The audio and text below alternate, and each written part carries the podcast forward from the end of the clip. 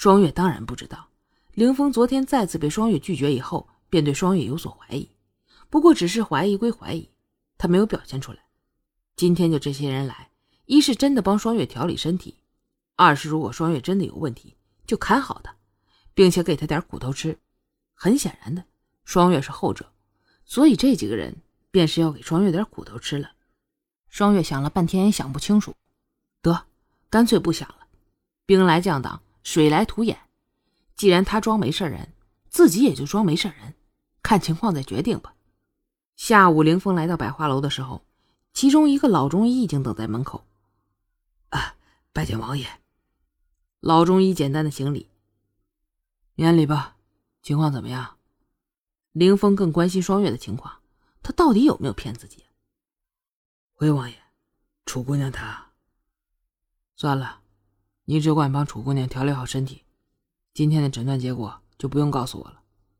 凌风不想面对现实，而且仔细想想，自己那时候对双月的感情还没那么好，他会逃避也很正常。只要他现在愿意和自己好好的在一起，自己就不用计较那么多了。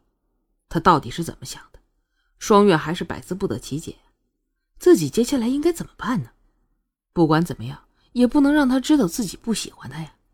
他那种人，如果有天不喜欢自己了，估计不是放自己走，而是把自己毁掉。双月打扮了一下，估计凌风也快回来了，架起古琴，弹琴。凌风快走到双月的房间时，听到琴音婉转，一时间一阵欣喜。这是他给自己的惊喜吗？看到站在房门外的水珠，双月今天还好吗？姑娘今天一切都好。凌风听完后说了一句：“那就好。”转身便进去了。双月果然每一次都能给自己带来惊喜，仪式的花香，淡色的纱幔，古琴的妙乐，以及抚琴的佳人，多么美的景象啊！凌风并没有打扰双月，而是静静的欣赏双月为自己精心打造的美景。一曲完毕以后，凌风轻轻的撩开纱帐，双月看到凌风进来，站起身，莞尔一笑。一切都是那么的完美，双月精心打造，不信迷不倒你。想到这儿，双月更觉悲哀，自己现在就得讨好他了。他真的担心今天的情况会更加恶化，自己什么时候掉进这么糟糕的命运里了？不行，一定得逃出这里，一定。双月，这是为我准备的吗？凌风总是不经意间在双月面前自称我，虽然凌风自降身价。让双月有些感动，不过双月永远不会忽略掉他是一个王爷的事实。除了王爷，有谁还能让双月如此放在心上呢？双月巧言应变，如果说凌风自称是我，为了拉近两个人的距离，那么双月称他王爷，就是为了拉开两人距离。而且双月说的很清楚，让他放在心上的是王爷，有权有势的王爷，而不是古凌风。这么说来。本王还真是荣幸，凌风不是那种一味迁就别人的人。既然自己主动放下身价，人家不领情，自己干脆就端着架子呗。双月淡笑不语。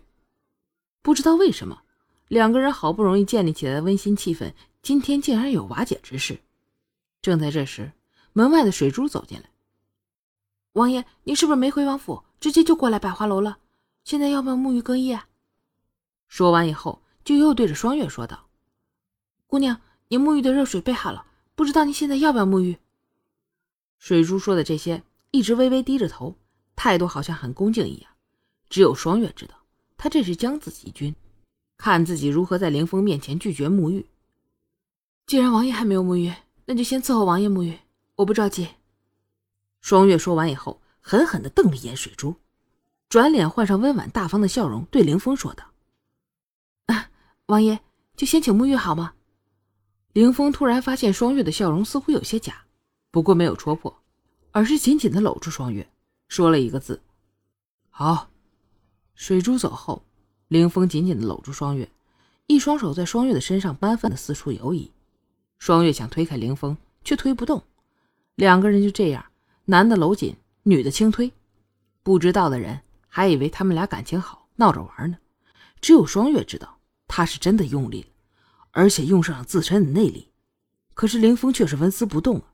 也就是说，凌风也不是简单的在搂着自己，两人已经到了决裂的边缘，只是窗户纸还没有捅破。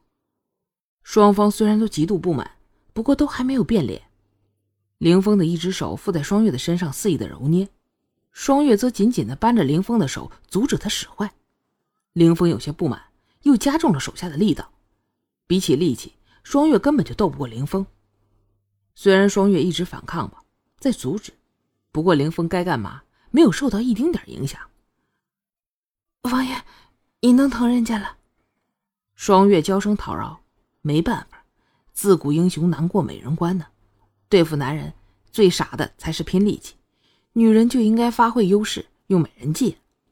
凌风看双月不再反抗了，心下有点满意，只是一抬头看到双月眼眶中不断打转的水珠，不知道为什么很心疼啊，有点后悔自己刚才的冲动了，竟然下手那么重。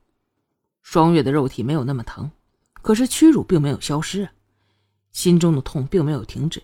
眼泪不争气的吧嗒吧嗒掉在林峰的手上，此时林峰也无法安心干坏事了，松开双月，烦躁的大喊：“水珠，热水呢，本王要沐浴。”